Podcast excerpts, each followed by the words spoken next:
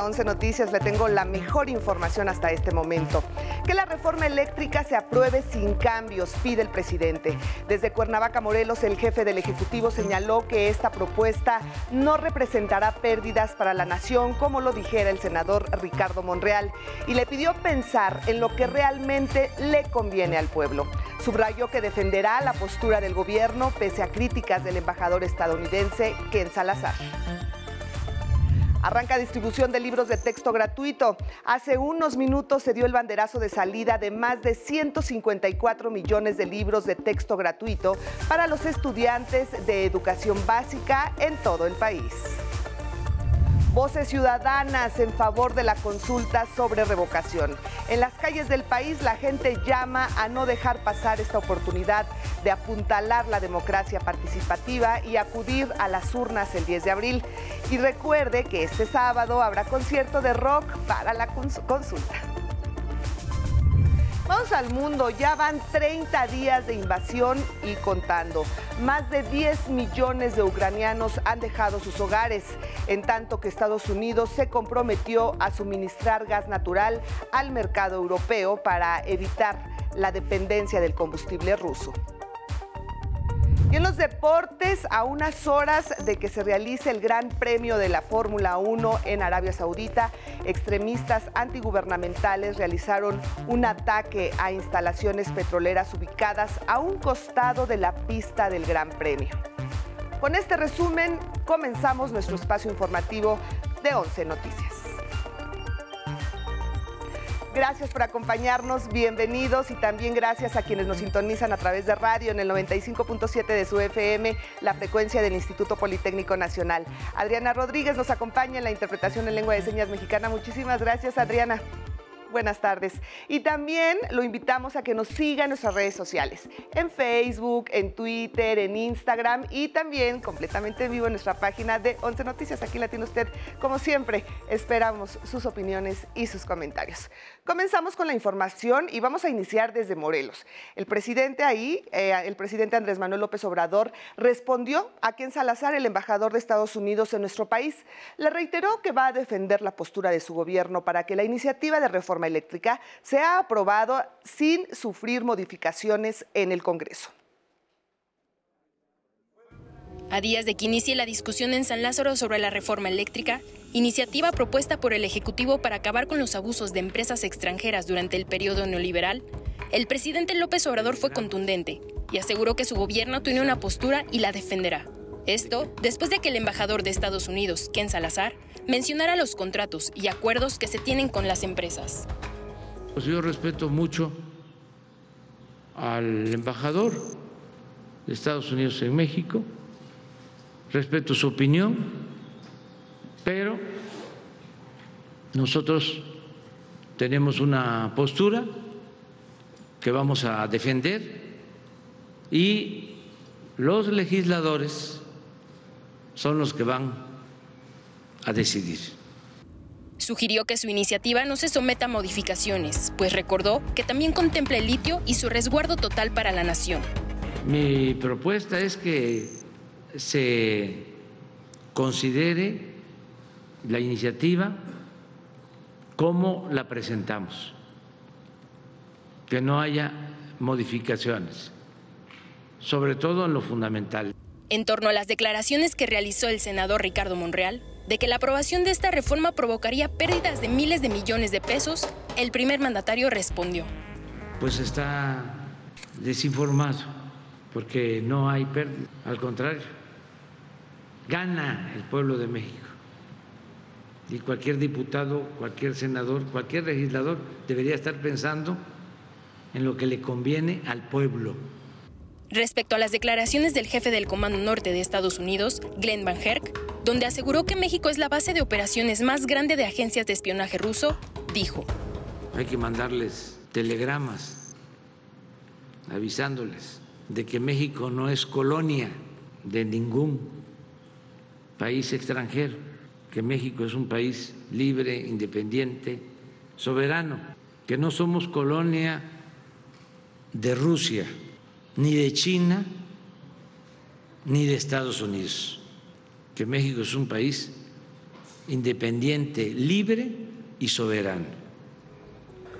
Con imágenes de Eugene Pasol y Paris Aguilar desde Cuernavaca, Morelos, 11 Noticias, Denis Mendoza.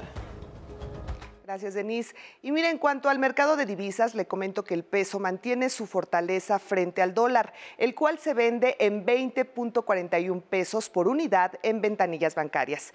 De hecho, el billete verde se cotizó por debajo de los 20 pesos en el inicio de la jornada, en lo que significó la undécima sesión positiva. El dólar se acerca a los niveles de 19 pesos por unidad, situación no vista desde septiembre del año pasado. Nuestra moneda podría culminar la semana con un rendimiento acumulado de 1.7% frente a la divisa estadounidense. La fortaleza del tipo de cambio se presenta un día después de que el Banco de México subió la tasa de interés primaria a 6.5%, elevando el atractivo de los activos locales. Y ahora nos vamos a enlazar con mi compañera Judith Hernández porque ya se dio el banderazo de salida de los libros de texto gratuito para millones de alumnos de educación básica que seguramente con ellos tendrán pues una nueva experiencia educativa. ¿No es así, Judith? ¿Cómo estás? Muy buenas tardes. Adelante con tu reporte, por favor. Hola, ¿qué tal Leti? Muy buenas tardes. Así es, pues al mediodía de este viernes, desde este almacén de la Comisión Nacional de Libros de Texto Gratuitos, ubicado aquí en Tequesquinahuac, Estado de México, se dio el banderazo de salida a los primeros vehículos que llevarán hasta el último rincón del país los libros de texto que se utilizarán el próximo ciclo escolar. Escuchemos lo que dijo la directora general de la CONALITEC. Para el ciclo escolar 2022-2023, queremos compartirles que la meta de distribución nacional es de 154 millones 823 mil 268 libros de texto gratuitos para el nivel de educación básica. Leti, la subsecretaria de Educación Básica, Marta Belda Hernández, destacó la gran labor que desde hace 63 años realiza la CONALITEC. Escuchemos. La complejidad logística de llevar el libro de texto a las escuelas implica garantizar que los libros lleguen en cantidad suficiente y con la debida oportunidad a las niñas, niños y adolescentes y Letilla, por último, comentarte que uno de los encargados de dar este banderazo de salida fue el director del ONCE, Carlos Brito.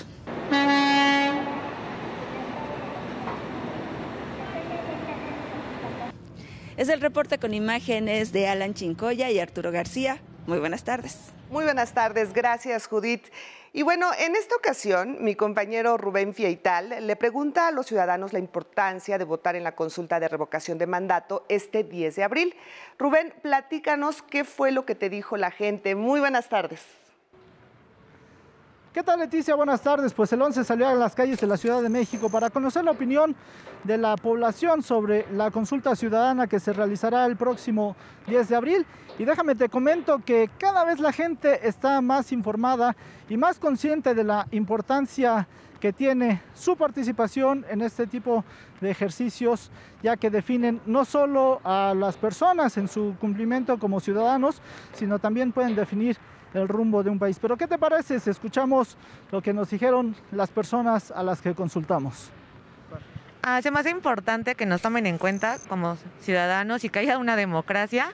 Eh, entonces es bueno que nos, sí, o sea, que nuestra opinión valga, entonces por eso voy a votar.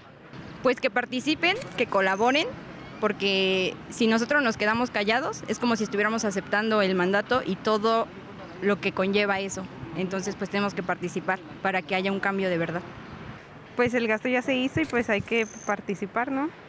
Entonces, pues creo que sería lo más eh, responsable como uno, como ciudadano, participar.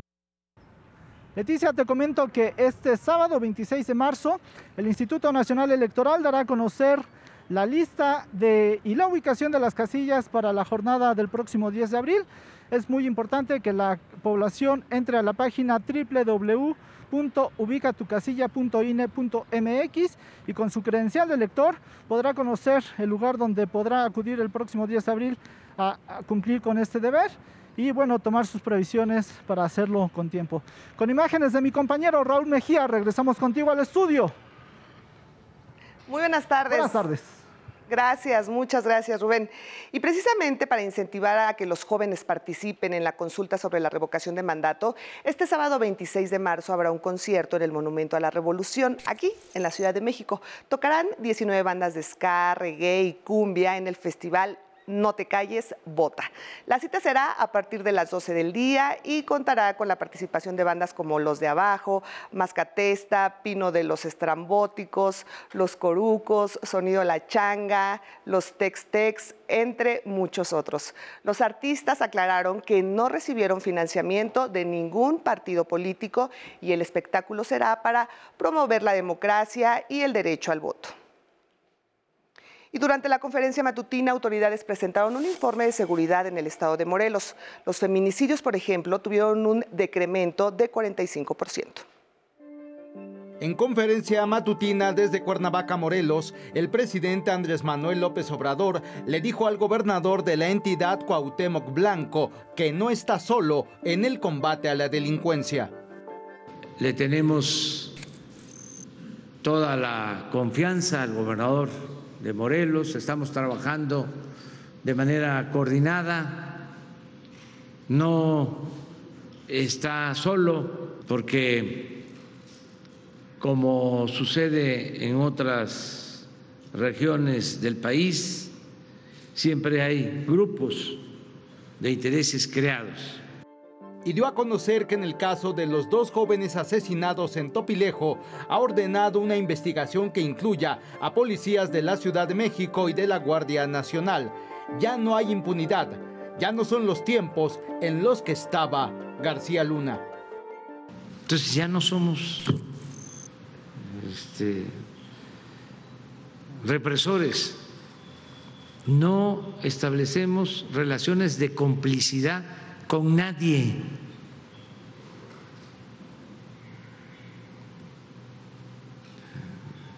No tengo yo como mi brazo derecho,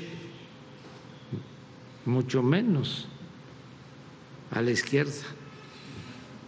No tengo como brazo derecho a un servidor como García Luna.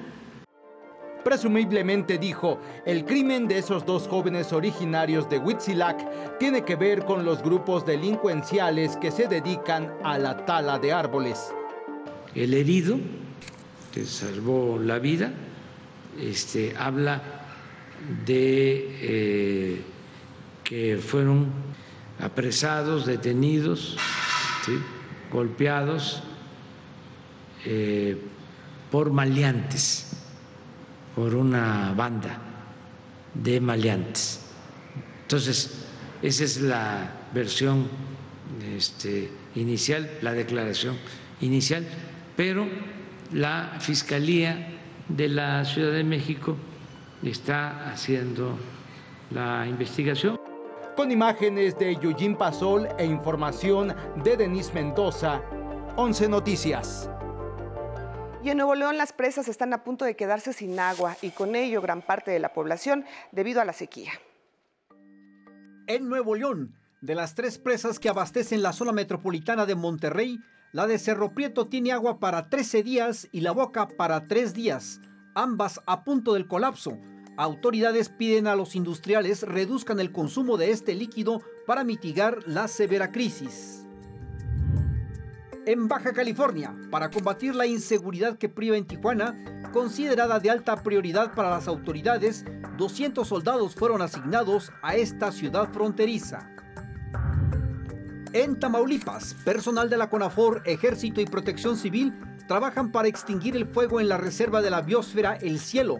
Autoridades afirman 55% del incendio está bajo control. Al menos 100 hectáreas han resultado afectadas. En Morelos, el incendio forestal en el Cerro del Teposteco, la Secretaría de la Defensa Nacional informó que ya está controlado al 100% y se tiene un 80% de extinción. Esta tarde, dijo, quedaría liquidado.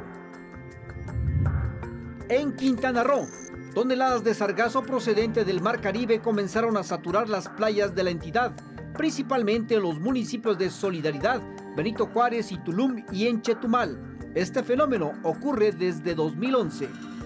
11 Noticias, Arnold Gutiérrez.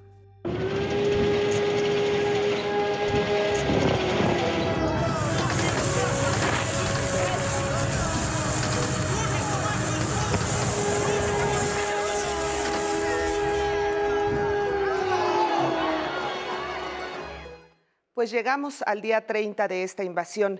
Más de 10 millones de personas en Ucrania han dejado atrás casas y pertenencias para salvar sus vidas. Así lo informó la Agencia de la ONU para Refugiados como una de las más duras expresiones de la crisis humanitaria ante la agresión rusa. Más de 6.5 millones de ellos están desplazados dentro de Ucrania y alrededor de 3.7 millones de ellos se han visto obligados a huir del país. También reportó que al menos 1.035 civiles han muerto y 1.650 fueron heridos desde el comienzo de la incursión rusa el 24 de febrero. Autoridades ucranianas confirmaron que en el bombardeo a un teatro utilizado como refugio en Mariupol murieron 300 personas, convirtiéndose en el ataque más mortífero contra civiles. La ONU denunció también que decenas de funcionarios, periodistas y activistas ucranianos han sido detenidos arbitrariamente por fuerzas rusas o están desaparecidos. Vincula algunas de las desapariciones a toma de rehenes, ya que de 22 personas sustraídas ilegalmente, Moscú solo ha devuelto a 13. Y mire, Estados Unidos y la Unión Europea anunciaron medidas para reducir su dependencia del gas ruso. Como parte de su gira por Europa, el presidente estadounidense Joe Biden anunció que garantizará un volumen adicional de gas natural licuado para el mercado del viejo continente y ambas partes buscarán otras opciones para diversificar el abasto del combustible. Vamos a asegurarnos de que las familias en Europa puedan atravesar este invierno y el próximo mientras construimos una infraestructura para un futuro diversificado y de energía limpia. La aportación será de al menos 15 mil millones de metros cúbicos de gas natural licuado este año, cantidad que significa solo una décima parte de las importaciones actuales desde Rusia. Y a continuación le presento esta historia de nuestra enviada especial, Vianey Fernández, que diariamente toma el pulso a la tragedia que viven miles de personas que huyen de Ucrania por la invasión. Conozcamos las dos realidades que se viven en el gran estadio de Hungría. La guerra no es para todos. Dentro del estadio este país se ha paralizado ante un balón. Afuera, una familia de cinco integrantes se acaba de jugar la vida y nadie se inmuta. Huyeron de Odessa, donde las tropas rusas atacaron un conjunto de edificios residenciales hace dos días. Y para ellos, la guerra es eso que pasa del otro lado de la frontera. Aquí, en el Parque Azarena, el gran estadio de Hungría, se viven dos realidades. La de quienes maldicen ante la derrota 1 a 0 frente a Serbia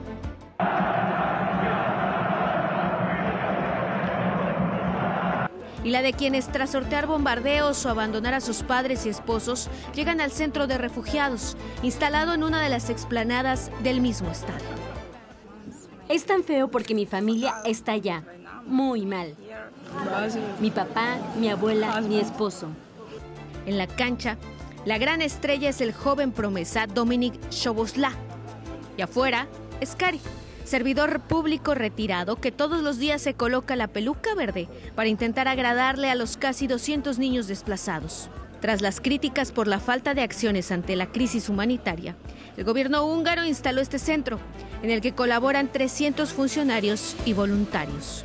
En este centro se provee a los refugiados de información, alimentos y, por supuesto, transporte, para que se trasladen a otro país o lugar donde hayan conseguido alojamiento. Uh, Cada día tenemos, atendemos alrededor de 1.200 a 1.500 personas en este lugar. Allá afuera los niños cantan, se saben seguros. Aquí, ellos y ellas encuentran en los juguetes y crayolas un oasis. Aunque el mundo entero esté atento a lo que sucede en Ucrania, la guerra, la guerra no es para todos. Con imágenes de Miguel Ángel Vázquez, 11 Noticias, Vianey Fernández, enviada.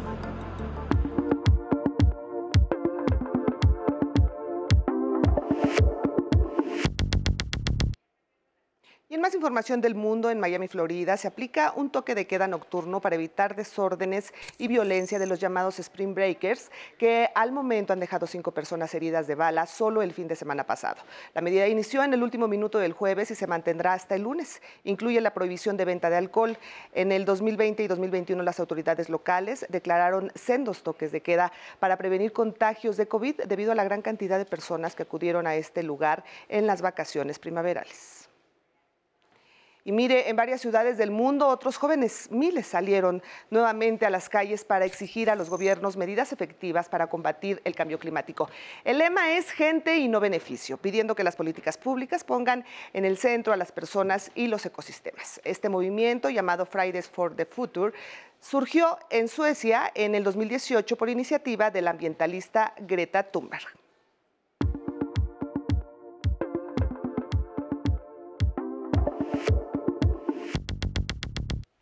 Ya está listo con toda la información deportiva Samuel Estrada. ¿Cómo estás, Samuel? Qué gusto saludarte. Leti, ¿cómo estás? Muy buenas tardes. Igual, mucho gusto. Empecemos con los deportes. La selección mexicana de fútbol mostró anoche su mediocridad ante Estados Unidos al empatar sin goles en el Estadio Azteca. Un ataque con pólvora húmeda y un Guillermo Ochoa inspirado se combinaron para que el Tri no perdiera en el octagonal de la CONCACAF rumbo al Mundial de Qatar. De ganar, ni hablamos. El Fan ID fue rebasado. Su puesta en marcha no erradicó el grito homofóbico ni tampoco las consignas contra Gerardo Tata Martino y la exigencia de su salida. Y mire, México buscará sumar tres puntos nuevamente cruciales el próximo domingo en su visita a Honduras, que marcha en la última posición con cuatro puntos. En otras confederaciones como la Conmebol se clasificaron Uruguay y Ecuador mm, al Mundial y por su parte en la UEFA, Italia por segunda ocasión consecutiva no estará en la Copa del Mundo, cayó ante Macedonia un gol por cero. Ahora le platico, hace unos minutos los organizadores del Gran Premio de la Fórmula 1 de Arabia Saudita informaron que se mantendrá esta carrera pese al atentado en Jeddah, a unos kilómetros de donde se realizará el evento este domingo. Y es que recordemos, un grupo de extremistas hutis lanzó un misil dirigido a la petrolera Aramco, patrocinadora de la Fórmula 1. La segunda sesión de entrenamientos fue detenida y las autoridades ya garantizaron la consecución del Gran Premio. Qué cosas las que se viven en el mundo. Un autobús del Atlético de Madrid viajó a Varsovia, Polonia, a la capital española con 36 refugiados ucranianos después de entregar víveres en este país. La travesía fue de 2.800 kilómetros, gesto que el mundo futbolístico le ha reconocido a los colchoneros. El Empower Field, estadio de los Broncos de Denver, sufrió un incendio que acabó con algunas tribunas. Afortunadamente no hubo daños mayores ni personas heridas a causa del siniestro. Hasta el momento se desconoce su origen. Es todo en los deportes. Muy buenas tardes. Muy buenas tardes. Gracias, Samuel. Ya es viernes, viernes de recomendaciones de cine.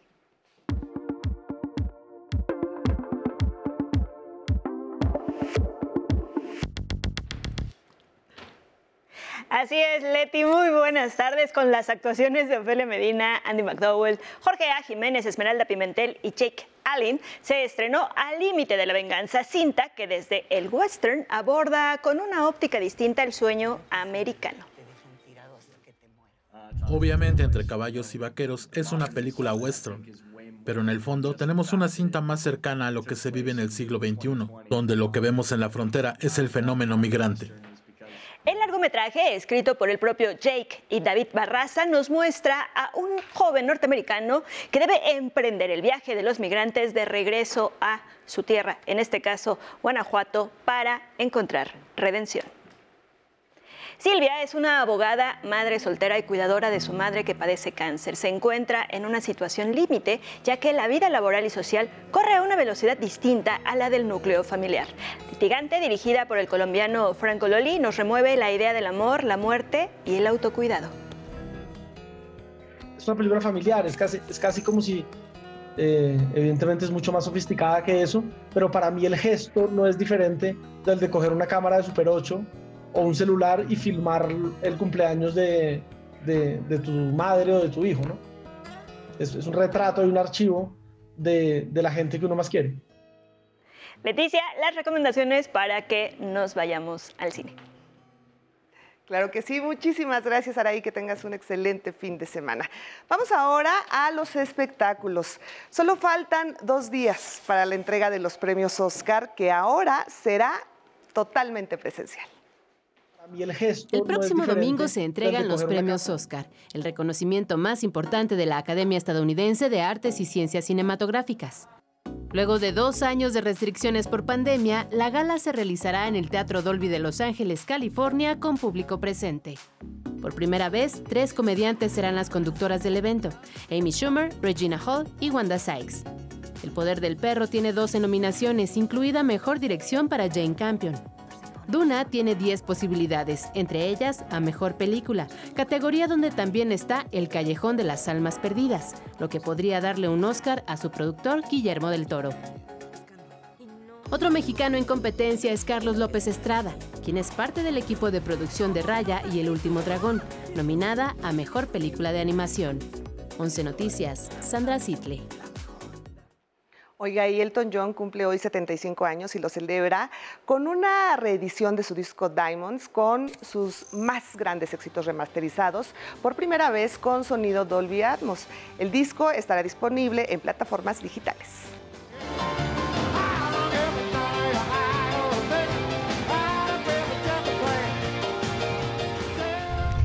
Y el video de Rolling in the Deep de Adele ya superó las 2 mil millones de visitas en YouTube.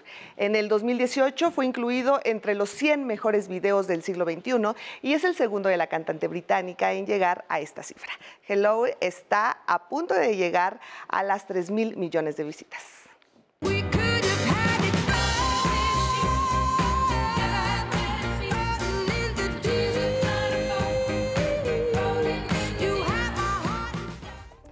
Y es así como llegamos al final de este espacio informativo. Muchísimas gracias por acompañarnos. Lo voy a dejar con imágenes de un grupo de ucranianos que llenan y transportan sacos de arena para usarlos como barricadas contra el ejército ruso.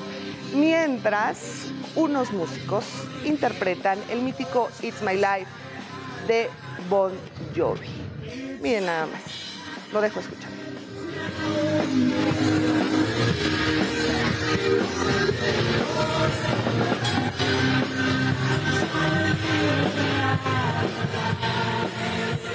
Gracias por acompañarnos. Lo invitamos a que continúe en la señal del 11. Que tenga un excelente fin de semana. Hasta la próxima.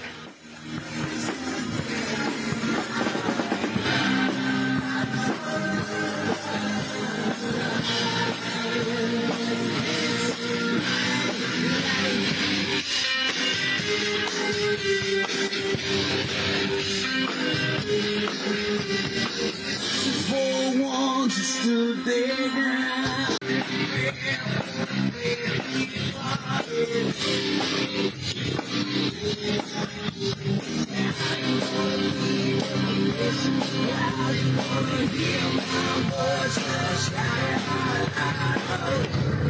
It's my